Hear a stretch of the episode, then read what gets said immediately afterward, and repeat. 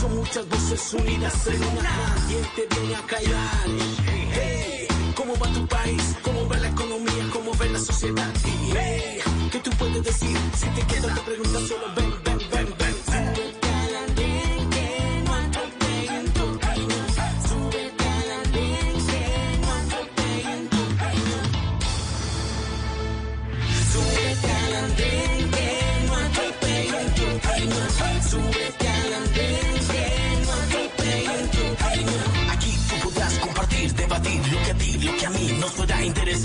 Son muchas voces unidas en una. Nadie te viene a callar. Hola a todos, bienvenidos. Ya estamos subidos en el andén de Blue Radio, como ustedes saben, para que no atropellen la opinión. Gracias por acompañarnos a través de Blue Radio, bluradio.com, las estaciones en todo el país, también en el Facebook Live de los domingos y en Noticias Caracol ahora en YouTube.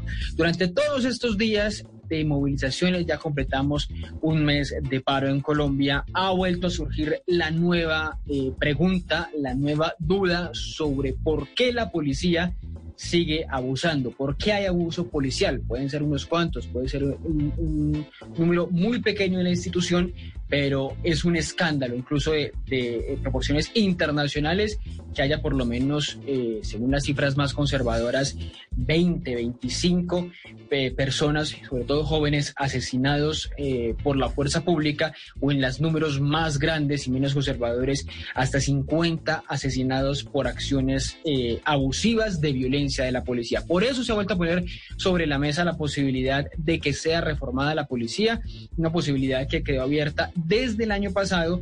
Recuerden ustedes cuando ocurrió el caso el 9 y 10 de septiembre después de la, del asesinato de Javier Ordóñez, los desórdenes aquí en Bogotá. Y justamente ese día, o lo que pasó ese día, pues fue la motivación de Julián Rodríguez, concejal de Bogotá, para proponer poner sobre la mesa una idea de reforma policial. Julián está subido esta noche en el andén de nuevo. Julián, buenas noches, ¿qué tal va todo? Hola querido Ricardo, un saludo para ti muy especial, para todos nuestros amigos de Blue y por supuesto la ciudadanía que se conecta a esta hora.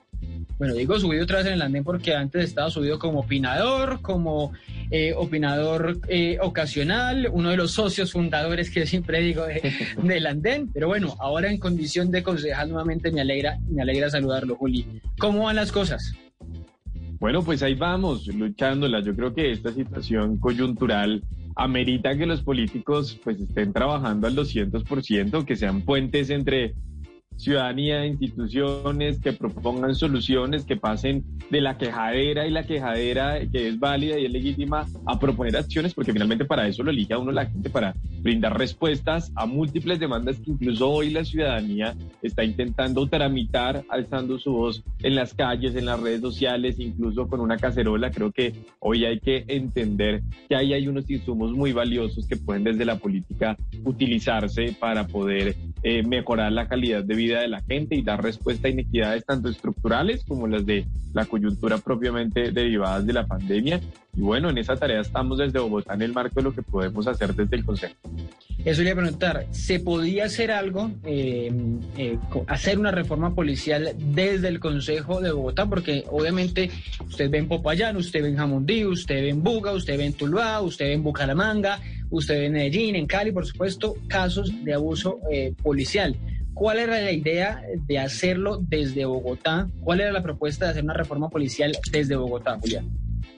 Claro que sí, Ricardo. Pues lo que hemos visto a lo largo de estos últimos casi 27 días de paro, el viernes completamos un mes, es que efectivamente ya la narrativa de casos aislados o manzanas podridas pues está mandada a recoger y es un problema estructural y sistemático de la institución.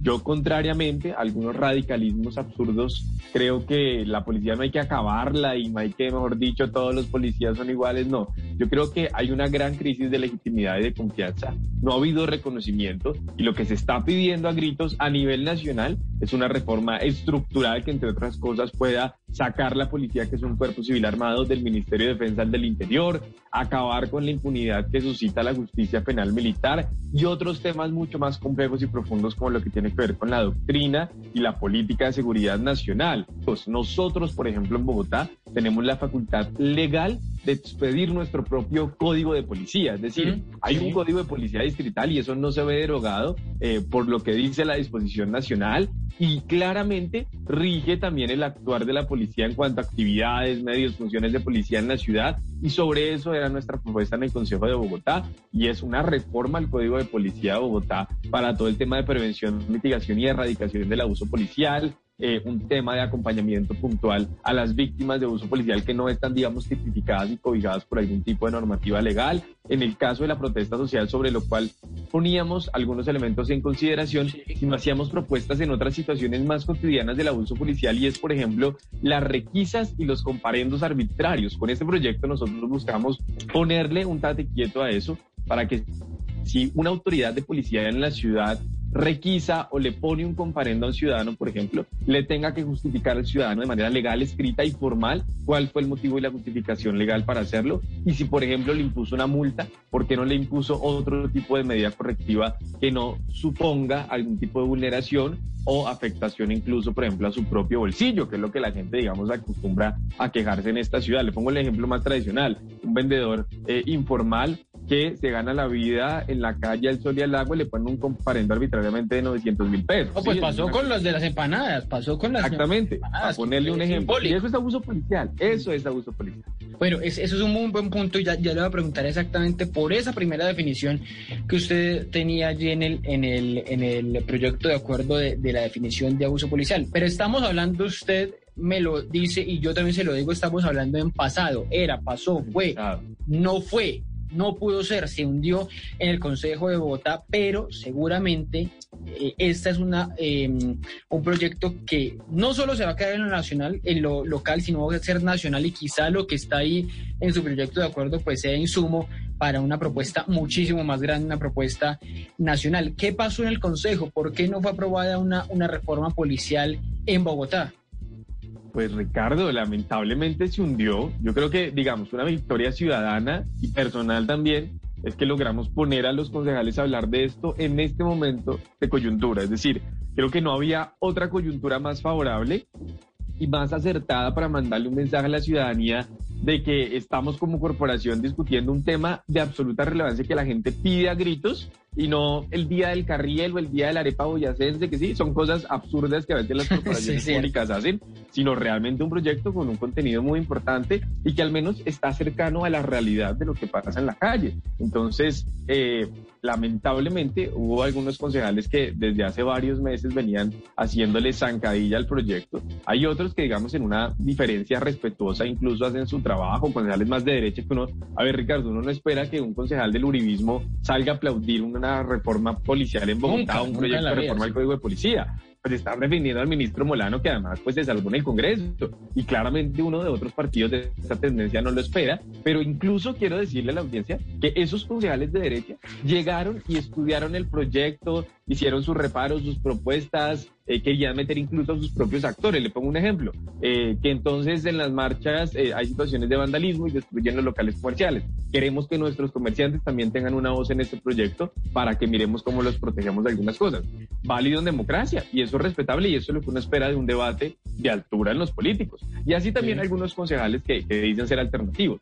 Otros que dicen ser alternativos no tenían un solo argumento y desde hace meses venían entorpeciendo el proceso y enfrente de las víctimas de abuso policial, de madres y padres a los cuales les mataron a sus hijas ayer, que estaban en el Consejo, uniformados, familias de los jóvenes que fueron asesinados el 9 y 10 de septiembre en Bogotá, que les pidieron ayer en la cara, con los cuales hemos construido el proyecto, que les parecía absurdo escucharlos y no tener ningún argumento más que una oposición política y un ataque personal, que fue lo que sucedió y quedó ayer grabado de manera pública, insultos y un montón de mentiras alrededor del proyecto, pues sí buscaron destruirlo. Y entonces uno, uno lo que a veces podría pensar, Ricardo, es que pareciese ser que a algunos les resulta más rentable no proponer cambios y soluciones para mitigar esos problemas o acabarlos, porque entre más haya el problema, más pueden brillar en política, es decir, más pueden tener like, reconocimiento y oponerse, oponerse, pero desde las redes sociales Ricardo, con un trino tú no vas a evitar que un policía le saque un ojo muchacho, sí. con soluciones concretas. Pero es cierto a veces esa teoría de que a uno no les sirve acabar el problema porque deja de ser rentable para ellos. Pero siguiendo, siguiendo, esa, siguiendo lo que está diciendo, un proyecto de acuerdo sí evitaba eso, un acuerdo logrado en el Congreso, en el Consejo sí evita, bueno, y en el Congreso también a futuro, porque eso es lo que muchos dicen, bueno, hagamos una reforma a la policía, pero eso sí va a cambiar que el policía eh, pueda eh, o evite, eh, no sé, abusar sexualmente de la manera que sea, porque el caso de Dalison fue tocamientos y esto es un abuso sexual, por supuesto. O en el caso de, mm, la, vendedora de empanadas que lo estábamos comentando, o en el caso de que sean irrespetuosos, soberbios, como son muchos de los policías con, con los ciudadanos. Un, texto aprobado en el Consejo, en el Congreso, sí va a cambiar el comportamiento de la policía que, que que a veces actúa más como una, o que actúa realmente como una autoridad queriendo imponer y no como un ciudadano, como el amigo, como el que lo apoya, como el que, no sé, le dice eh, que la dirección lo ubica, le ayuda, lo acompaña al cajero. ¿Todo eso se podía hacer? Ricardo, yo creo que aquí hay una discusión muy interesante porque lo que hace uno, un proyecto de acuerdo en el Consejo, por ejemplo, es una norma de ciudad y esta no es una norma cualquiera, sino que es la reforma del Código de Policía de la ciudad. Y en el caso del Congreso de la República, pues está el Código Nacional y están otras disposiciones mucho más estructurales, digamos, sobre lo que representa la institución. Eh, y yo creo que en efecto este es un tema que no va a acabarse el día de la mañana, porque hay un problema además cultural de fondo. Es decir, hoy lo que estamos viendo en el marco de la protesta es que comprobamos que la policía, que es un cuerpo civil, estuvo en la misma lógica de formación y de doctrina que las fuerzas militares de hace 30, 40, 50 años y era combatir un país con insurgencia, ¿sí? combatir a un enemigo interno, un enemigo invisible. Como eso ya salió de la escena política con la fuerza que estaba hace 20 años cuando ganó Uribe, pues ahora pareciese ser que en la calle el frente de batalla son los ciudadanos que de alguna manera resisten o se muestran inconformes y muestran un choque eh, público, digamos, eh, y político con el ejercicio de la autoridad. Entonces yo siento que eso es lo que finalmente hoy está recreando la fuerza pública, que además es un cuerpo civil en el caso de la policía, y es ver en los ciudadanos este enemigo invisible a vencer y los vándalos y entonces el terrorismo y a los que debo combatir, y por eso hay un uso desproporcionado, poco racional y absolutamente eh, nada proporcional del uso de la fuerza, que además en el espacio público es muy tensionante a propósito del ejemplo del vendedor ambulante. Pero digamos que con este tipo de iniciativas, sean de orden local o nacional, lo que uno hace es blindar, es decir, blindar en términos de derechos. Si una situación de esta pasa, que no podemos estar exentos de que ocurra, porque para eso habría que básicamente librarnos de tres generaciones de policías, ¿sí? Eh, lo que va a suceder es que el ciudadano va a tener más instrumentos legales para proteger sus derechos, defenderse y hacer unos reclamos a las instituciones eh, y que esto además sirve para juzgar de una manera distinta a eh, la policía. En el marco local no, porque nosotros no podemos dictar, digamos, ningún tipo de tipo penal, para ponerle un ejemplo, pero sí en el marco nacional, por ejemplo. Y en el caso de Bogotá, que lo que, lo que proponíamos con el proyecto, pues el distrito creaba una ruta de atención integral para hacer ese acompañamiento en términos de justicia, verdad, reparación, no repetición y en el caso de las mujeres, pues que la Secretaría de la Mujer activara una ruta de atención integral para esas mujeres que viven esas violencias, que pues una vez vividas al menos puedan contar con esas garantías. La prevención siempre será la clave, pero esa prevención tiene un componente nacional muy fuerte que va más allá incluso de lo que el Congreso propone y es con de todo lo que tiene que ver con doctrina y formación, que insisto, son elementos muy estructurales eh, y es hilar muy fino en lo que viene de hace muchas décadas. Pero además, si cierro con esto, Ricardo, pues la cultura, la sociedad colombiana también ha validado ese tipo de comportamientos. Cuando un ciudadano eh, asocia a un joven con la delincuencia o con el vandalismo o con la pereza, la rebeldía, crea estereotipos y demás que terminan siendo motivo de arbitrariedad. Por eso, y nosotros lo expusimos en la exposición de motivos del proyecto, eh, nosotros vimos que la mayoría de comparendos, por ejemplo, y de requisas en esta ciudad se la hacen a jóvenes. Eso no tiene una explicación sino absolutamente sociológica y son las prevenciones. Es más factible que a un joven afro lo paren a requisarlo que a usted y a mí, por ejemplo, sí, en una ciudad como Bogotá y en Colombia. Y ese tipo de sesgos de discriminación sí se pueden limitar y prevenir desde la norma policiva y pueden ser sujetos de sanción, por supuesto. Pero eso es con, con, doctrina, ¿no? Con, con, enseñanza a la policía, decirle el, el, joven afro o el joven indígena o el, o el desplazado o el que se viste así o el de pelo largo o el de barba o la mujer no son peligrosos. Es partir, es partir, es partir de esa esencia. Julián, usted hablaba ahora de algo que está enfrentando hoy la policía, que también, y lo decía por estos días, bueno, lo dicen todos, lo dice la presidencia de la República, lo dice acá mismo la alcaldía en Bogotá, que también son víctimas, los policías han sido víctimas estos días de una serie de, atropellos, de, eh, de, violencia de parte de algunos manifestantes. Y hablaba usted de una palabra que termina siendo determinante de esto, que es la proporción. ¿Cómo responder a X o Y eh, agresión? Y hay dos, hay dos casos. Está el del manifestante que tira piedra y el de una serie de eh, grupos organizados que terminan quemando un palacio de justicia, que terminan quemando una alcaldía. Hay posibilidades, hay posibilidad de que se responda de las a, las a los dos casos que son diferentes, se responda de la misma, de diferente manera, digo, o, o cómo hacer para que unos no se sientan más atropellados que otros cuando en un caso como el de, el de Tuluá o el de las alcaldías de otros municipios, pues suena, usted lo estaba diciendo, como si no ocurriera, pero sí suena terrorismo urbano, que es lo que han dicho algunos. De acuerdo, Ricardo. Yo le, quiero decir algo, vea. Muchos de los, o algunos, algunos de estos politiqueritos del Consejo que se opusieron al proyecto y dicen ser alternativos, que son sumamente radicales con los temas de violencia policial. Y usted sabe que yo también tengo denunciados a 18 oficiales de alto rango en Bogotá por lo del septiembre, eh, pues son políticos de ese sector radical que son incapaces de rechazar, por ejemplo, ese tipo de actos. Usted los ve en contra del abuso policial, que es algo que tenemos que rechazar porque aquí no hay un solo rasero, es decir, uno de los vándalos y los delincuentes no espera nada, pero de la policía que tiene un mandato constitucional uno tiene que exigir y pedir siempre lo mejor, por eso se juzga distinto, pero se rechazan las violencias.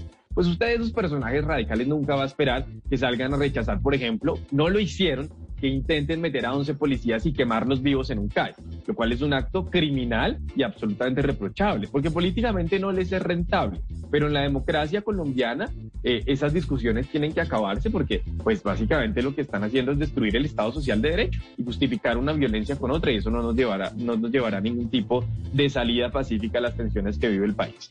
Pero frente específicamente a lo que usted pregunta, que tiene mucha relación, nosotros de hecho en ese proyecto queríamos incorporar en los principios del Código de Policía y meter un título nuevo sobre todo lo que tiene que ver con esos dos elementos que usted menciona y yo desarrollo y es proporcionalidad y razonabilidad. Proporcionalidad que sea la relación proporcional en el uso de la fuerza según la situación de amenaza en cuanto a orden público o vulneración de derechos de la ciudadanía y razonabilidad en cuanto a la justificación del actuar de la policía. Pero ahí me detengo un segundo. ¿Cómo responder, cómo responder un policía a, tirada de piedra? De manera distinta. Entonces, ¿Cómo responder a, a unos manifestantes que les están tirando piedra?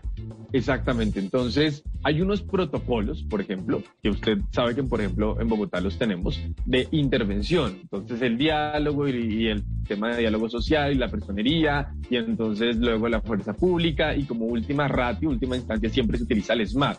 ¿Cuál es el problema que yo veo aquí? Le soy muy franco. Que el SMAT actúa sin Dios ni ley. Entonces, cuando se debe intervenir, porque es que además es un deber legal, es decir, aquí no es que manden de entrada el SMAT a atacar, que en muchos casos, claro que hay arbitrariedad, pero el SMAT se le dice intervenga porque la Constitución lo dice, por ejemplo, cuando hay un bloqueo permanente o cuando están eh, destruyendo infraestructura pública y privada. El gran problema, Ricardo, es que uno ve que sale el SMAT y que el SMAT, en vez de disuadir de manera proporcional y razonable, el criterio de razonabilidad es focalícese. Si usted tiene aquí en una entidad bancaria a 10 delincuentes que están destruyendo la entidad bancaria y tiene al frente a 90 manifestantes pacíficos, concéntrese en disuadir y ojalá capturar a esos 10 vándalos que están atacando a la entidad. No tiene ningún sentido que el SMAT salga a disuadir toda la manifestación y afectar los derechos de quienes pacíficamente y con justa causa se manifiestan si terminan eh, además dejando que los 10 vándalos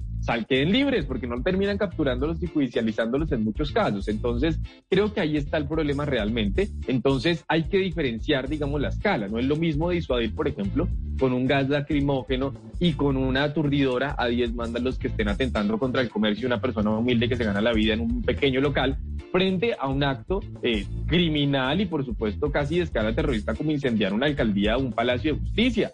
Eso, por supuesto, no tiene ninguna razón. Y ahí sí debe estar toda la presencia de la fuerza pública, absolutamente toda, para recuperar el orden público en esa zona y capturar y judicializar a los criminales responsables, que eso, pues, a todas luces, no tiene ninguna justificación y no se cobija bajo ninguna forma de protesta legítima, Ricardo. Y claro que hay que investigar si hay intereses oscuros detrás o manos externas que estén ocasionando ese tipo de actos para quitarle legitimidad a la protesta social, que finalmente, pues de esto terminan sacando rédito político contra los que tanto se lucha en la calle, ¿no? Que es, digamos, una gran reflexión. Eh, creo que ahí está, digamos, la discusión. No es absolutamente racional, por ejemplo, y proporcional que un policía del SMAT le dispare con una marcadora, con una piquis, por ejemplo, que le están haciendo ahora a un joven que está tirando una piedra. De ninguna manera se justifica y menos dispararle a la cara. Es decir, si se puede disparar con una marcadora o con un gas lacrimógeno o con una aturdidora incluso, siempre hay una cuestión de tiros parabólicos o por el suelo, pero jamás apuntándole directamente a la gente y además lo hemos visto incluso contra funcionarios de la Pero todo eso no está en el manual de la personería. Pero eso todo está en el manual, y está en los actuales instructivos de, eh, de, actuación, digamos. Lo vi, lo vi en estos días, un compañero acá es, es, eh, conoce el, el manual de la policía y me decía, mire, es que en esa manifestación lo que tenían que hacer era en, disparo parabólico y lo vimos con Dylan Cruz. Eso ya, esa historia ya la, por esa historia ya habíamos pasado. vimos eso mismo. Entonces, si ya está en el papel, no es un poco inocuo volver a insistir en eso si es que simplemente tiene que cumplir, hacer cumplir lo que hoy ya está. Claro, totalmente. Y por eso que aquí creo que aquí hay que avanzar en la identificación de esos uniformados. Pues, suena terrible, pero digamos, es casi que hacer una depuración de de que si hay uniformados que cometen esas prácticas, pues puedan ser identificados y entrar en una investigación y sanción. Pero aquí hay un tema de impunidad muy grave, Ricardo, porque en efecto, si usted permite que esto siga ocurriendo, por más de que cambie la norma y demás, pues van a ser los mismos policías los que van a cometer este tipo de actuaciones y es una práctica sistemática. Pero el gran problema es la impunidad. Yo le cuento que investigando nosotros eh, todos estos temas de justicia penal militar, encontramos hace más o menos dos semanas que actualmente en la justicia penal militar hay 531 casos reportados en los últimos tres años y medio por abuso policial. Y a hoy, en casi cuatro años, eh, solamente el 0.3% ha llegado a juicio, Ricardo. Dos casos de 531 de uniformados implicados en abuso policial. ¿Eso qué mensaje le da al país? que la justicia penal militar no sirve para un carajo, que es un escenario de revictimización, de impunidad y de sistematicidad en la vulneración de derechos humanos dos casos de 531 y solo 10 han llegado siquiera a la etapa de clasificación. En la mitad de los casos ni siquiera se sabe cuál es el motivo por el cual o cuál es el uniformado eh, que estuvo implicado en X casos, sino que saben el nombre, pero no saben cuál es el caso por el cual se le está acusando. O sea, es un montón de información cruzada, que uno siente que además son marrullas internas institucionales. Y insisto, aquí no hay que acabar la policía, pero sí la policía requiere un cambio institucional drástico, porque si no, como usted lo dice, van a ser los mismos los que cada ocho días o 20 días o dos meses salen a la marcha a atacar a los manifestantes y no, hace, no se hace esa depuración institucional para que ingrese realmente gente buena, Ricardo, preparada con formación en derechos humanos, con base en esos cambios que ojalá se den muy pronto, pero que además, Ricardo, hay que entender que también la policía tiene unas pésimas condiciones laborales, hay unos problemas escalar, digamos, de poder ascender, que son, eh, responden a corrupción y a otro tipo de prácticas, incluso clientelistas, eh, familiares, y eso también no es dignificar el ejercicio de la policía en el país. Bien, un par de preguntas finales, eh, una de este tema y otro de otro.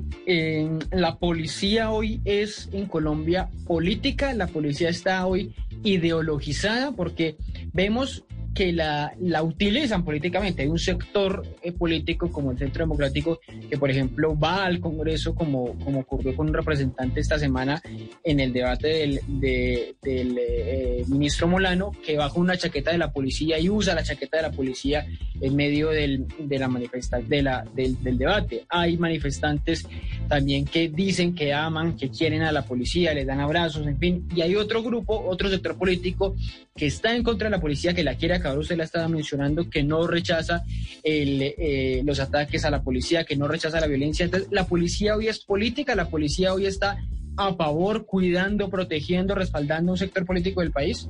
Sí, yo creo totalmente, Ricardo, que por la historia reciente de Colombia y, digamos, los hechos en el marco del conflicto armado, la policía sin duda alguna pues ha jugado de un lado del espectro político, como institución, sus cabezas, los grandes escándalos que hemos conocido. Y eso lo ha validado políticamente la ciudadanía que se identifica con esos sectores. Por eso no es casualidad que haya unas marchas pro policía, por eso no es casualidad que en esos debates como los que tenemos en el Consejo de esta naturaleza lleguen concejales con cascos del ESMAD o ladrillos para hablar de los vándalos o carteles que dicen que yo defiendo al ESMAD o congresistas como lo vimos en la Cámara de Representantes que cometiendo un delito sin permiso porque así está en el Código Penal, utilicen prendas institucionales eh, que por supuesto mandan un mensaje además confrontativo contra la ciudadanía, ¿no? Porque es poner a policías contra los que defienden a la ciudadanía, lo cual es además un error absurdo en democracia porque la policía también es ciudadanía, es del mismo pueblo y yo creo que aquí finalmente hay muchos intereses de poner al pueblo contra el pueblo y lo ha dicho mil veces la alcaldesa Claudia López. No tiene sentido que un joven policía de 22 años termine con la cara quemada por una molotov, molotov que puede querer tener un proyecto de vida con oportunidades, sueños, una familia y un joven que termine siendo asesinado por un policía de 19 o 18 años. Siguen siendo jóvenes humildes en contextos distintos, el uno con la fuerza del Estado, el otro sin oportunidades, pero que finalmente son de la misma generación. Entonces, esos mensajes confrontativos creo que son absolutamente perversos y sí muestran que un sector político en el país, especialmente de derecha y ultraderecha, están capitalizando mucho ese, esa defensa institucional. Pero cierro con esto, Ricardo. Uno no defiende las instituciones tapando y metiendo debajo del tapete. Uno defiende las instituciones recuperando su confianza y legitimidad. Es verdad que muchos creen que la policía se defiende simplemente defendiendo la capa y espada cuando hay algunos abusos de muchos o de algunos, los que usted quiera pensar, pero ha habido abusos y violencia policial y eso es, y eso es realmente inevitable eh, contarlo y verlo porque está sucediendo. Julián, me despido con una pregunta final. ¿Qué hacer con esa propuesta que eh, planteó la alcaldía de Bogotá, la alcaldesa Claudia López esta semana, que en la que se monta, en la que se monta el partido de la U, debe haber curules para los jóvenes desde los 18 años, curules en Cámara y en Senado, esa, esa posibilidad está o es, o es madurar muy bichos a los jóvenes. Ricardo, claro que sí. Yo también llevo trabajando este tema desde antes de estar en campaña. Ha sido una discusión eterna, además desde los que estábamos en la creación del Estatuto de Ciudadanía Juvenil en Colombia y, la ley estatutaria sobre esta materia.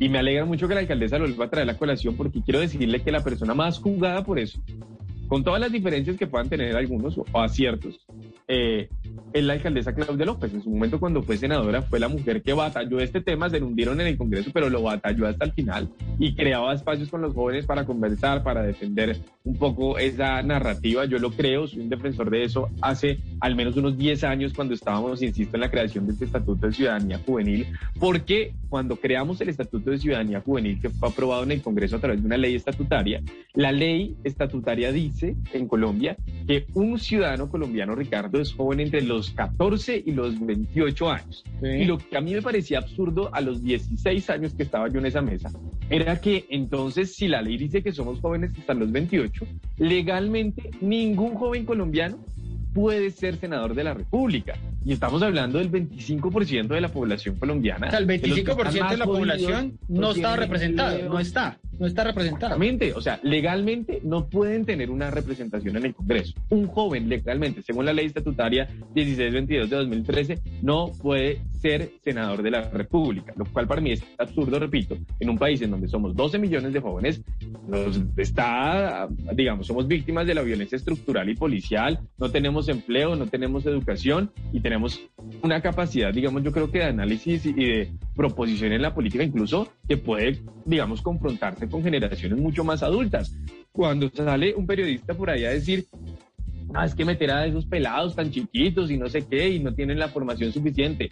Ah, entonces el, doctor Macías, que fue presidente del Congreso, hablemos de la formación académica del doctor Macías. Estoy seguramente que eh, convencido que muchos jóvenes de 22 o 23 años tienen un pregrado que él no tiene y tienen seguramente una maestría. Y esto no se trata de títulos porque así lo dice la Constitución y así debe ser en democracia, pero se cae por su propio peso, porque entonces si hace carrera que bandidos y politiqueros que incluso han sido parapolíticos en el Congreso puedan ser congresistas a los 45, 50, 60 años y atornillarse 20 o 30 en esa curul, pero los jóvenes que tienen una formación, estamos hablando de la generación más preparada en la historia de Colombia, con mayor nivel educativo, no pueden participar debidamente en democracia. Yo lo apoyo. Sobre esto tengo una iniciativa que luego le, le un poquito de qué trata, pero vamos a ver cómo también sacamos adelante esta apuesta. Pues creo que en el Congreso en el corto plazo no, no prosperará si lo hacen los congresistas. Vamos a ver qué pasa. Ojalá que se hayan muchos esfuerzos distintos desde el Congreso, desde afuera, para que esto prospere realmente, pero claro que sí merecemos llegar al Congreso de la República. Bueno, la alcaldía, la alcaldesa Claudia López decía, si no es por las por el Congreso, pues que sea por las urnas, sugiriendo de pronto, no sé, un referendo, un plebiscito en ese. ahí vamos, ahí vamos. Vamos a ver qué, vamos a ver qué pasa, porque eso puede ser quizá eh, un legado, una herencia del, del paro que estamos viviendo por estos días. Pues Julián, me alegra verlo, me alegra saludarlo otra vez, que esté subido en esta noche eh, del andén de Blue Radio y nos hablaremos para, para una próxima. Claro que sí, Ricardo. Muchas gracias a ti. Por supuesto, saludar a la audiencia. Siempre agradecido con el andén que hace un par de años me abrió el micrófono y me permitió compartir con muchos ciudadanos y ciudadanas a través de esta maravillosa cadena radio. Bueno, ustedes muchas gracias por acompañarnos en el andén de Blue Radio para que no atropellen la opinión. Si ustedes los jóvenes no asumen la dirección de su propio país, nadie va a venir a salvárselo. Nadie. Nadie.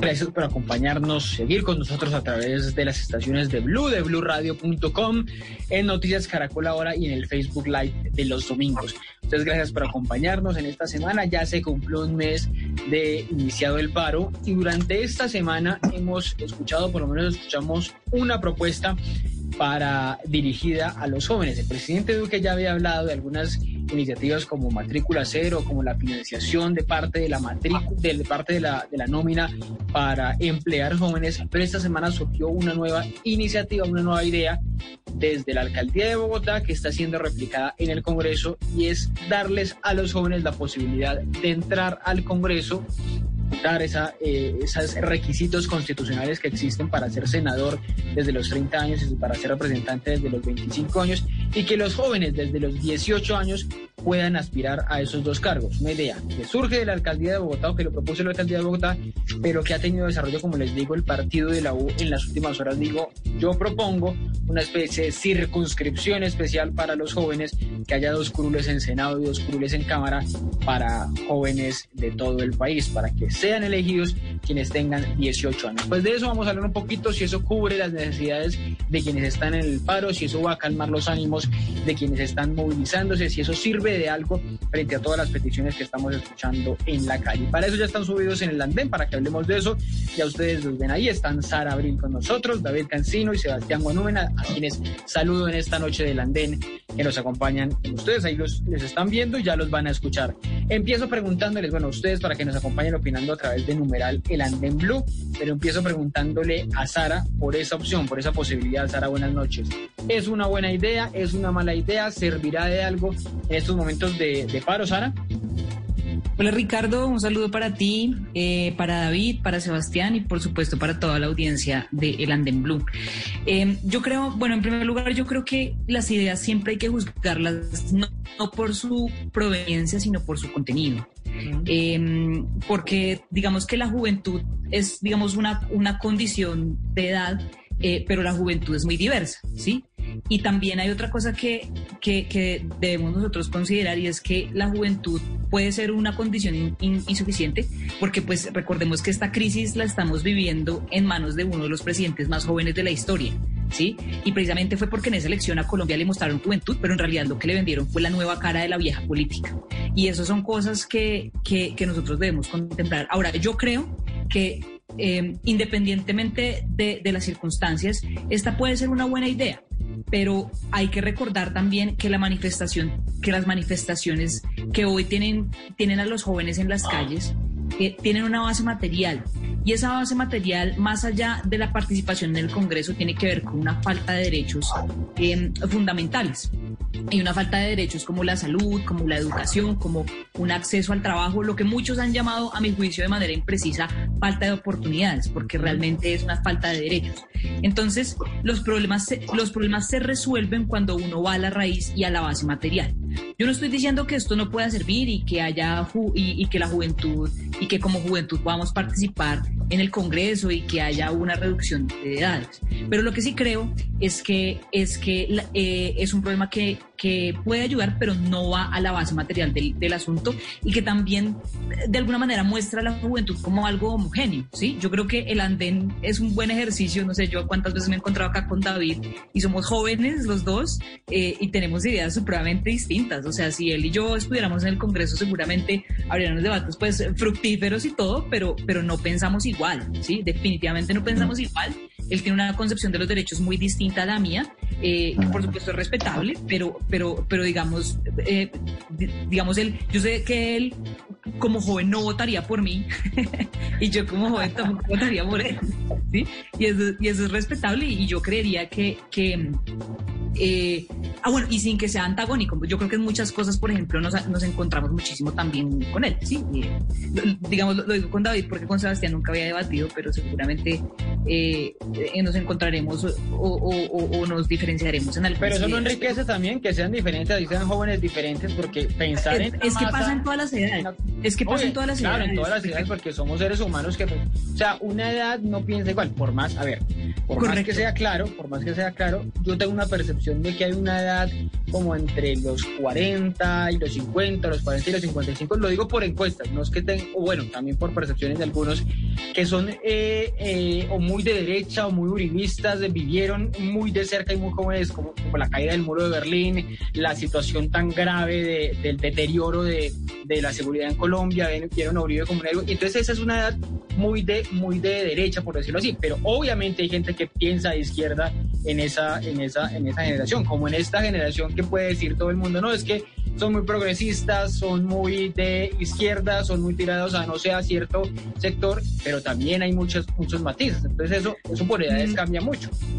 Puede, puede, ser, Ricardo, pero es que yo insisto, como el problema, el problema no es la edad de las personas, sino las condiciones materiales. O sea, las personas piensan cómo viven, ¿sí? Y Colombia tiene un, un problema material que es la falta de derechos, pero sobre todo la, el, la falta de desarrollo de sus fuerzas productivas. O sea, la razón por la que no hay empleo es porque tampoco hay empresas es porque, es porque hay una productividad supremamente baja, un producto, un producto interno bruto, un, un producto per cápita de 6 mil dólares anuales, ¿sí? Eh, y unas empresas que se están destruyendo por unas políticas eh, de libre comercio, eh, por unas políticas que no favorecen la industria nacional, obviamente sin, sin necesidad de decir que no nos tenemos que relacionar con el mundo, pero una cosa que no privilegia la industria del agro nacional y eso hace pues que haya un problema de empleo, de, de, de eh, de garantizar los derechos y por supuesto todo esto permeado por una por un, por una por una corrupción pero van a legislar el Estado. van a legislar más fácil esa es la base material van a legislar más fácil para los jóvenes si si elegimos jóvenes o sea si hay una bancada de 5 de 10 de 4 bueno como propone esta pro, propone esta propuesta como propone la es que insisto, de la U. el problema el problema no el problema más que de proveniencia es de contenido o sea no o sea, hay mujeres también en el Congreso que nos legislan en favor de las mujeres. Entonces, el, el, o sea, lo que es joven o lo que es bueno o, o, o malo son las ideas. ¿sí? Entonces, yo creo hay mucha juventud, sí, y, y hay mucha juventud muy buena con muchas ideas, yo no, yo, yo no lo niego, pero el problema es no basta solamente con ser joven.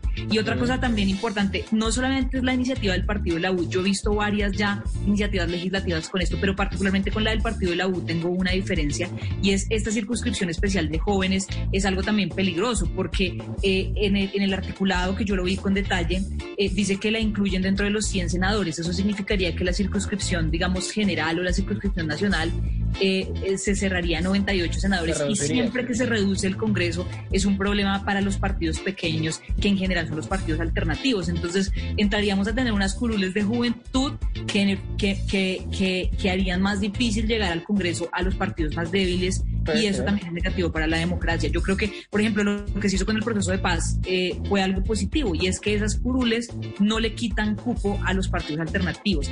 Y yo creo que eh, plantear eso reduciendo el Congreso me parece algo perjudicial y, y, y, de hacerse tendría que hacerse con, con, con congresistas adicionales y no restando al cupo, al cupo que ya existe. Voy a escuchar a David, pero primero una, una pregunta importantísima. ¿Vota por Sara o no vota por Sara? Sara ya dijo que no vota. Ya dijo Sara, yo no votaría por David. no, no, no. Yo, yo, no sé, yo no, yo no sería, no sería como tan concluyente, depende de la idea, no por ser Sara, sino por lo que piensa. Entonces, estaría abierto. De pronto Sara hoy se siente más cercana a una idea mucho más, eh, más de izquierda, si se quiere, vamos a ser sinceros. Pero, pero hay ahí inclusive coincidencias, entonces no había necesidad como de, no había necesidad como de, como de macartizar a alguien por, como piensa. Pero bueno, bueno eh, le gusta la idea, le suena, es posible, va a ayudar en algo, que es que es lo que estamos en estos días buscando salidas, soluciones, y salió esta, no sé si vaya a servir para algo. Bueno, Sara, Sara comenzaba diciendo que, digamos que esto es indistinto de la persona y de quien lo propone, pero yo creo que hay un contexto que vale la pena analizar y es que, digamos, si lo hemos escuchado en otros, en otros políticos, en otros em, opinadores, por decirlo así, influenciadores, eh, pero yo creo que esto tiene un contexto que obviamente es el paro, que lo hace la alcaldesa de Bogotá. Entonces yo por eso vi, en redes sociales a alguien que dijo que, mire, la alcaldesa no, no es que haya tenido una epifanía post-COVID, era algo así el tuit. Tuvo una reflexión post-encuestas y post-crisis de la coalición de la esperanza. Y ella responde pues a un, a un contexto político en el que tiene que atraer, eh, digamos que un, un sector que, que ve que tiene cierto potencial electoral, porque desafortunadamente Claudia López eh, es, es, una veleta discursiva y digamos que al son de lo que va sucediendo va adaptando el discurso. Eh, y eso es importante porque los jóvenes se pueden sentir entusiasmados escuchan este tipo de, de este tipo de propuestas, pero también hay que hacer un llamado para que pues entiendan que detrás de esto hay una intención política que no necesariamente eh, atañe a sus, a sus problemas o a sus, o a sus preocupaciones. Eh, habiendo dicho esto, ya con la propuesta em, como desmenuzada o, analizándola puntualmente, yo creo que es una mala idea eh, por varias razones. Primero, pues Sara lo expuso de, cierta manera, lo que importa son los individuos. Yo creo que una democracia, eh, la representación democrática no puede estar en función mm, de grupos, de identidades de grupo de mujeres versus hombres, eh, cafeteros, eh, ganaderos, sino que son los individuos los que terminan participando en el, en el juego democrático. Y, y, y, Sara da un argumento muy bueno y es precisamente por esa pluralidad que pensamos de una manera tan diferente, pues eh, en consecuencia es prácticamente imposible decir que porque escogemos personas de 18 años, entonces los más jóvenes se van a ver eh, representados en, en el Congreso de la República o en cualquier otra corporación pero eh, añadiéndole otro, otra propuesta otra idea que me, digamos que me, que me aparece a mí en el panorama con, esta propuesta, y es que mm, nosotros tenemos, tratamos, tratamos, de ser muy efectistas con eh, el tema de la edad. Entonces, si es muy viejo, vota de cierta manera, si es muy joven, de otra, una es señal de experiencia, otra es señal de, de digamos que inclusive de ineptitud, pero yo creo que para la dignidad de lo que representa el Congreso, yo creo que sí se requiere no de la edad, pero de una persona que haya pasado por una etapa, digamos, de su vida en el que se pueda nutrir eh, de muchos temas, de haber trabajado en una empresa, de haber lidiado con otras cosas que trae la vida, con el estudio. Eso me parece que son competencias que uno adquiere con el tiempo y que me parece a mí que son deseables eh, que se puedan ver reflejadas en, en el Congreso. David, dos, cosas, em, dos cosas de las que usted dice antes de que siga, y es el tema de la democracia representativa, que hemos escuchado muchas, muchas veces estos días eso, que está en crisis la democracia representativa, que está en crisis, y ahí me está pidiendo la palabra Sebastián para hablar de eso. Y usted mencionaba, por ejemplo, que es que eh, no debería haber grupos, que no debería haber un senador de los cafeteros, un senador de los ganaderos, que no debería haber esas, esa representación. Y también otro de los problemas que está en este caso, y es porque un joven tiene que tener el, el, deber de elegir, pero no el derecho, el derecho, el derecho de ser elegido. entre 18 y 30 años no puede haber un senador, senador joven. Entonces no profundiza eso, que no haya un joven eh, representante no profundiza esta misma crisis de la que estamos hablando y que nos tienen esto, que nos tiene a todo el mundo tirándole piedras literal y no literalmente a la institucionalidad?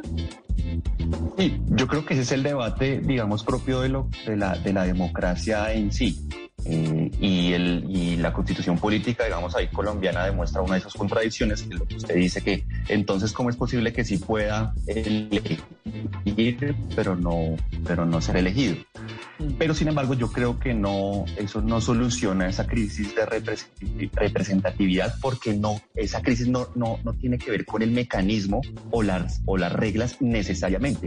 Yo creo que es un tema más de reputación, de efectividad y de eficiencia del sistema político para responder a los, a los, Sebastián, lo escucho. Bueno, no, digamos que pues en una democracia representativa, pues definitivamente, digamos, no, no, no están solas las personas ocupando un cargo, ocupando una curul, sino que efectivamente representan alguna idea o representan alguna población o representan algún sector. Es decir, pues en la democracia representativa para poder estar sentado en una curul, eh, definitivamente pues sí estamos, sí estamos en una lógica colectiva, ¿no? Y hay que pensar justamente en lógicas colectivas cuando uno habla de la política y habla, digamos, la representación en el Congreso.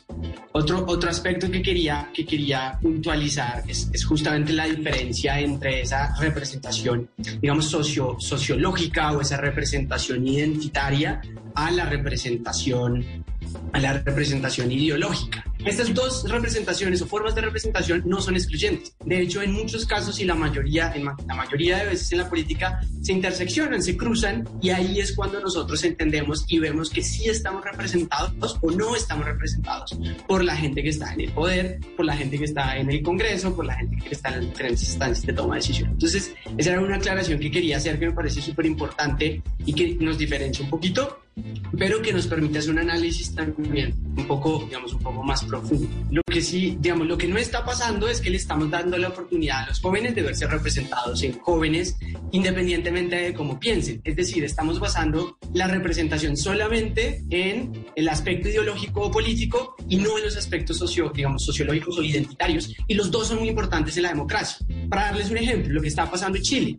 Lo que está pasando, o sea, el, el estallido social en 2019 nace justamente con los estudiantes de secundaria, con los secundarios y secundarias que se toman el metro, el metro de Chile eh, en, en, un boicot, digámoslo así, completamente legítimo y ese, y ese es, esa es la chispa que detona todo y miren hoy dónde estamos. Hoy estamos en una estamos en un proceso constituyente, pero además, si ustedes van y revisan un poquito las cifras de los candidatos, eh, más o menos hay unos 30 candidatos entre 18 y 24 años que participaron en ese proceso que detonó el estallido social.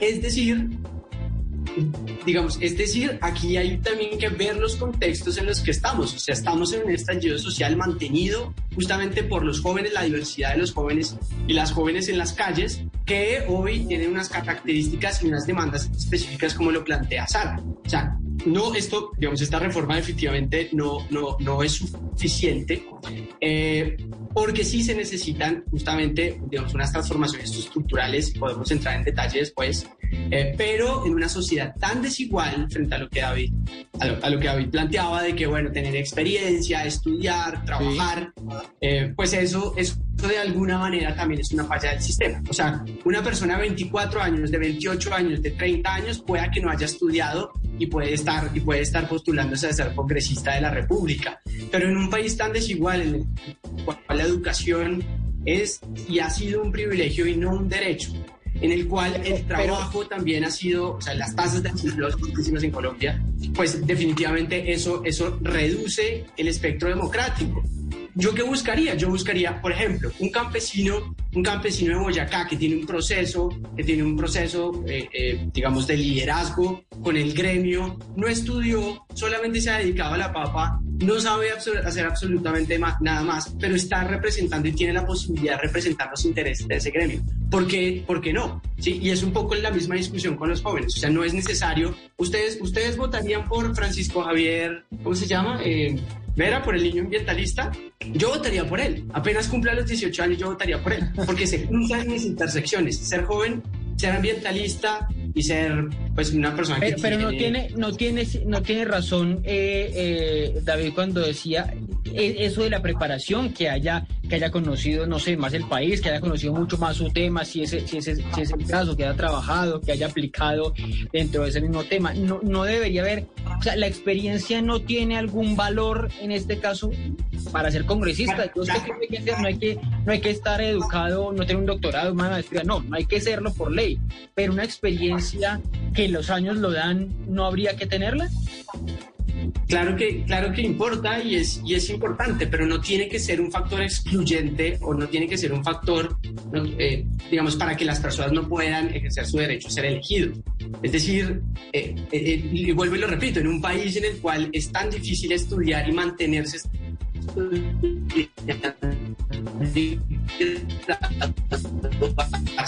pues discutiendo procesos en sus colegios, con, sus barrios, en las casas culturales, en las localidades, en, sus municipios, en sus ciudades, y, ellos tienen otro tipo de experiencias, que no podamos medir la experiencia laboral, la experiencia educativa con la experiencia del barrio, la experiencia popular, los saberes de la calle, los saberes eh, ancestrales, los saberes de, eh, del activismo son distintos, entonces no necesariamente son excluyentes eh, en ese sentido. O sea, igual en una sociedad tan desigual tan injusta, pues eh, es, mejor abrir un poco más el espectro que, que, cerrarlo. Entonces, para, para puntualizar, yo, pues digamos, sí estoy de acuerdo, de acuerdo con que se abra una, digamos, una circunscripción especial si reducimos la, si reducimos la, la cantidad de, de, de, representantes por em, en, total. Es decir, serían adicionales. Pero yo creería que solamente con, con abrirlo a, a 18 años estaría estaría, estaría muy bien. Pero si la propuesta es abrirla entre 18 y 30 años, o 10 para Senado y entre 18 y 25 años para Cámara, que es donde está, donde está la restricción en estos momentos. David, sobre eso que, que decía Sebastián, ¿usted qué cree? Que la, que la representación, bueno, y la representación y la experiencia, ¿cómo terminan, cómo terminan contando? ¿Cómo terminan también riñendo? Porque es que lo que está pasando en estos momentos es que eh, nos dicen a muchos, sobre todo en esta, en esta generación, es que ustedes se quieren comer el mundo ya y los millennials, quieren, los ah. millennials quieren ya ser el jefe de la empresa y los millennials quieren ser ya em, eh, quieren, quieren vivir procesos muy acelerados. Eso es parte de esa misma condición que la decía un poquito Sebastián, sociológica. Sí, bueno, digamos que yo no lo veo en el sentido mm, elitista formal de un, título académico eh, certificado o cinco años de experiencia.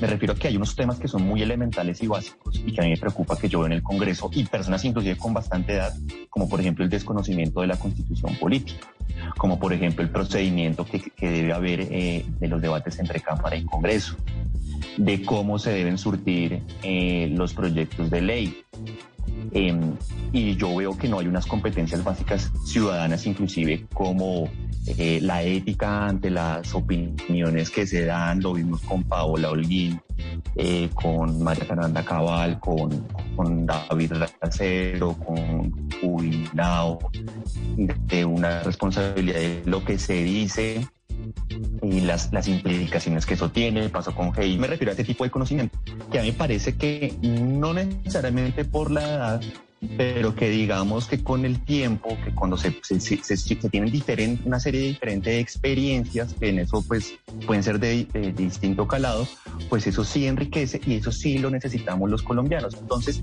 yo creo que pilas que, que para para acceder a un cargo si se quiere prestar un buen servicio, si se quiere hacer las cosas bien. Eso exige un rigor, un conocimiento y una preparación eh, que vale la pena, digamos, que eh, ponerlo en la mesa de discusión y no solamente reducirlo a la representatividad, a la edad y a las necesidades. Entonces, eh, la, verdad no se me ocurre un mecanismo de pronto para, para pensarlo y hacerlo, pero, pero sí que es relevante, sí es importante que un congresista sepa la constitución, sepa los procedimientos, los perfiles, se tenga unas competencias de liderazgo para poder eh, presentar esos proyectos y para, y para poder eh, dirigir su equipo, que tenga una, persona una persona que tenga competencias para, para relacionarse con sus compañeros y no termine como Inti Asprilla cada dos días peleándose eh, con policías. O sea, me refiero a, una serie de competencias que son importantes y relevantes eh, y que yo no sé si por la edad se puedan, se puedan dar y que yo desearía no es excluyente, eh, pues sería bueno que, pudieran llegar personas con esa serie de competencias.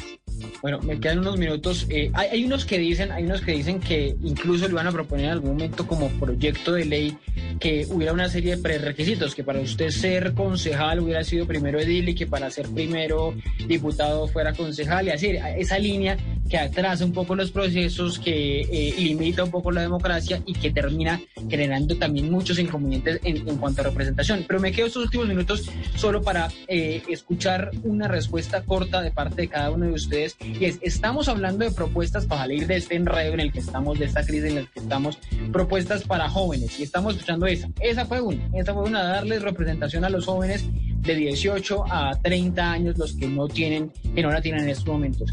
¿Cuál puede ser una idea para decir, eh, digamos, si usted es el presidente hoy se la saca de la manga, Sara, y dice, le propongo esto a los jóvenes, eh, a ver si, si dejan de estar en las calles, si dejan de estar protestando. ¿Qué habría que proponer los jóvenes en estos momentos, Sara? Sí, Ricardo, yo creo que, como lo dije, hay que ir a la base material del problema. La base material del problema es eh, garantía de derechos y hacer este país más productivo. Mm. Eh, y mis propuestas serían alrededor de eso. Primero, yo creo que en el pliego de emergencia hay varias propuestas para la juventud. La primera relacionada con el tema de matrícula cero. Hoy la matrícula le cuesta mucho a, las, a los bolsillos de las familias y realmente es muy poco para el gobierno, cerca de 1.2 billones de pesos anuales. Eso es muy poco para el, para, para, para, para comparado con el presupuesto general. ¿Lo que ofreció el gobierno no es satisfactorio? Lo que, no, lo que pasa es que la, primero ellos no han dado detalles de cómo es. Entonces lo primero es como si fue, si fue la matrícula cero que hicieron la vez pasada, es supremamente insatisfactorio porque solamente atendieron el 6%, o sea, dieron una plata que representaba el 6% de la matrícula general. Eh, y, y, y, también el gobierno ha venido incumpliendo los acuerdos que, que, que se hicieron en, en, el 2018 con los sectores de educación superior. Yo creo que es algo insuficiente y, y, me parece bastante sospechoso que no hayan sido específicos eh, eh, y que no hayan especificado, que no hayan sido claros con lo que van a hacer. O sea, acá pueden estar diciendo matrícula cero y poniendo cualquier otra herramienta. Yo creo la matrícula cero clara y es darle a las universidades la plata que están cobrando por matrículas para que eso deje de ser una barrera de acceso que se suma a todas las barreras de acceso que hay en educación pública. Creo que el tema de renta básica es, es, es un asunto importante eh, a, a, solucionar mientras la pandemia, pero lo principal es el fortalecimiento de la industria y el agro colombianos para la generación de empleo. Eh, o sea, acá la, la, juventud ha sido muy clara en las calles diciendo nosotros no queremos que nos regalen nada, nosotros queremos derecho y queremos la posibilidad de tener planes, de tener un futuro, ¿sí? Y eso significa es poder fortalecer las empresas colombianas, la industria colombiana, para que haya fuentes de empleo que a la juventud le permitan surgir. Entonces, mis propuestas serían en torno a esto. Yo quiero aclarar que un proyecto como estos, pues yo, yo no me pongo a que la juventud, y, y creo que es importante que la juventud participe, pero, pero creo que lo que hay que hacer es ir a la base material del problema y la base material, primero, no está en una, en una pelea de generaciones, ¿sí? O sea, no es, no es un, yo, yo he visto una cosa muy desacertada, una pelea entre jóvenes y viejos, que es, que, que es una división que incluso le conviene a los que han gobernado siempre este país. Eso, eso es algo que debemos descartar. Eh, todas las edades aportan y, y, y, el problema está en las ideas. Y segundo, creo que, creo que la, la, clave acá es cambiarle el rumbo económico y político al país. Eso es lo que nosotros queremos. Y si, y, y si la mayoría de la juventud está dispuesta a eso, pues bienvenida. Pero la idea es eh, el, digamos, el debate es un debate de ideas económicas, sociales y políticas. Eh, y eso es lo que y eso es lo que yo privilegiaría, digamos, en el momento de, escoger. Y por supuesto no reducir el Congreso mediante estas, algunos algunos de eso que usted estaba diciendo sobre el aparato productivo y demás decían, bueno, el paro es el que está más dañ que está dañando aún más el aparato productivo, el que está generando más desempleo justamente por, por, por lo que está sucediendo. Y también muchos decían, es muchas de las veces que he escuchado en la calle, que es que quieren un país para no tenerse que ir del país. O sea, mucha gente dice, yo aquí no encuentro qué hacer, pues me termino, me termino yendo del país y no se quieren ir. Es un país para poderse emplear, para poderse educar un poco más. Sebastián. El sueño, de muchos jóvenes es salir de Colombia. Ese, ese es, eso, es, eso es supremamente grave. Eso pues porque les toca. Muchos de los que escucho es porque les toca, porque no hay muchas más garantías. Acá, Sebastián, lo escucho. Sí, digamos que pues en las calles hoy, hoy, hoy en día los jóvenes están saliendo justamente eh, en, su, en, su, diversidad, digamos, no son solamente jóvenes estudiantes, no, son jóvenes populares, son jóvenes barriales, son jóvenes de, en toda la gran diversidad. Eh, uno, desmonte del ESMAD reforma a la policía, creo que eso está en las calles, está todo el tiempo en las asambleas, eh, en las asambleas eh, ciudadanas, en las, en las asambleas de las localidades. Está la desmilitarización, evidentemente, de las ciudades y los municipios, eso también creo que es una condición para poder avanzar en algún tipo de diálogo con, con los jóvenes y con la sociedad. Y entendiendo eso también con, eh, pues digamos, con unas intersecciones muy, muy importantes como, como el tema de género, por ejemplo, la violencia de género eh, que es fundamental. Eh, me sumo a lo que dice Sara frente a la educación, la educación superior, eh, pública, gratuita de calidad. Creo que eso está en las calles constantemente. Hicimos un ejercicio con el Consejo de Bogotá eh, de ayer y la ciudadanía, los jóvenes lo que decían era eso y empleo y emprendimiento, digamos un tema de derechos y de, producción. Creo que ahí le copió, le copió bastante a Sara, eh, pero hay unos mínimos que tienen que, digamos, que tienen que darse ya. Y por último, eh, hacer, hacer énfasis en que los jóvenes no están saliendo solamente por sus demandas, sino por las demandas de un país que necesita reformas estructurales en el agro, en el trabajo, en la pensión, en la salud, en absolutamente todo. Y pues evidentemente eso, eso no es solamente un tema de negociación de este paro, sino son, son reformas a largo plazo que hay que empezar a, a construir desde ya. Bueno, gracias Sebastián, gracias Sara. Me voy despidiendo. David, eh, rápidamente, una de esas ideas que pueden servir para, para salir de esta crisis, para salir del paro. Dos ideas comprimidas en una. uno, salario mínimo diferenciado. Los salarios mínimos son los que más perjudican el empleo juvenil. Y dos, cheques escolares, financiación y subsidio a las matrículas, pero a la demanda, no a la oferta. En ninguna de esas votaría por David. no, David ya lo propuso, ya lo propuso en, en, elecciones. Me acuerdo de lo de cheques escolares y sé que es un tema que sigue puesto sobre la, que David todavía lo tiene ahí puesto sobre la mesa. Pues Milton Friedman.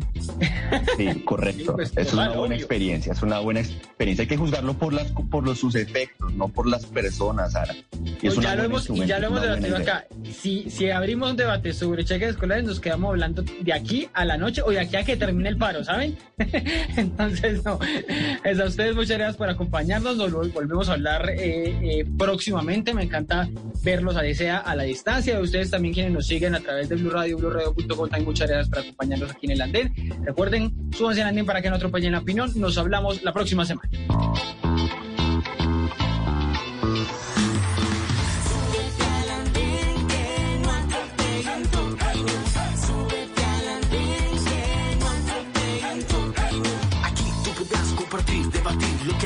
A mí nos pueda interesar. Son muchas voces unidas en una. ¿Quién te viene a callar? Hey, ¿cómo va tu país? ¿Cómo va la economía? ¿Cómo va la sociedad? Hey, ¿qué tú puedes decir? Si te quedo te preguntas solo ven, ven.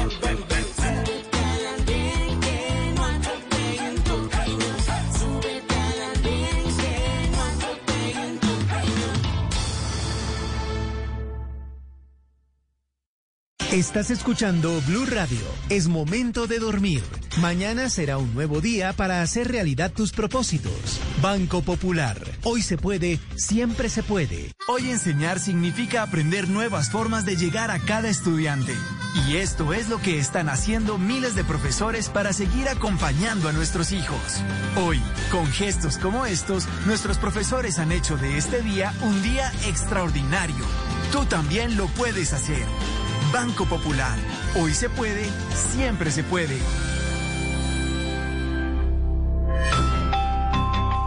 Somos Grupo Aval, vigilado Superintendencia Financiera de Colombia. Vestida con hilos dorados y el color de sus espigas es el trigo de finos granos que brota de sus semillas. De las mejores cosechas podrás servir en tu mesa el pan más fresco y sabroso con harina de trigo Apolo. Alimento fortificado con calidad y rendimiento inigualable. Harina de trigo Apolo. Trabajamos pensando en usted. Estar actualizado es estar... Descargue Blue App. Nuevo diseño. Una app más eficiente y liviana. Notificaciones con información de última hora. Podcast, programación de Blue Radio y todas las señales nacionales Blue en vivo donde y cuando quiera. Descárguela en Google Play y App Store. Si es humor. humor. Señora madre de Jorge, señora Vargas. Es doña Lucía Angulo. Ojo. Que Dios te bendiga, madre. Señora Lucía Angulo.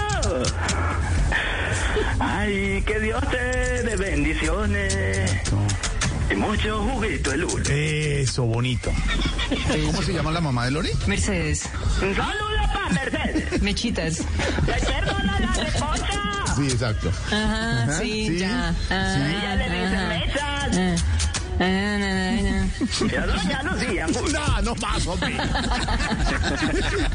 lo, a la madre de Bon Populi. Sí, sí, ya lo hice. Que Dios la bendiga mucho. Eso, está bonito. Que les dé mucha salud. Ya doña Lucía. No, ya no más. Populi, de lunes a viernes desde las 4 de la tarde. Si es humor, está en Blue Radio, la nueva alternativa. Esta es Blue Radio. En Bogotá, 89.9 FM. En Medellín, 97.9 FM. En Cali, 91.5 FM. En Barranquilla, 100.1 FM. En Cartagena, 1090 AM. En Bucaramanga, 960 AM. En Pereira y el norte del Valle, 89.2 FM. En Tunja, 103.1 FM. En Villavicencio, 96.3 FM. En Armenia, 89.2 FM. En Norte de Santander, 97.7 FM. En Neiva, 103.1 FM. Y en Córdoba, 96.0 FM. También en bluradio.com. En Facebook, Blue Radio Colombia. A través de Twitter en arroba Blue Radio Co. Y en la señal de TDT.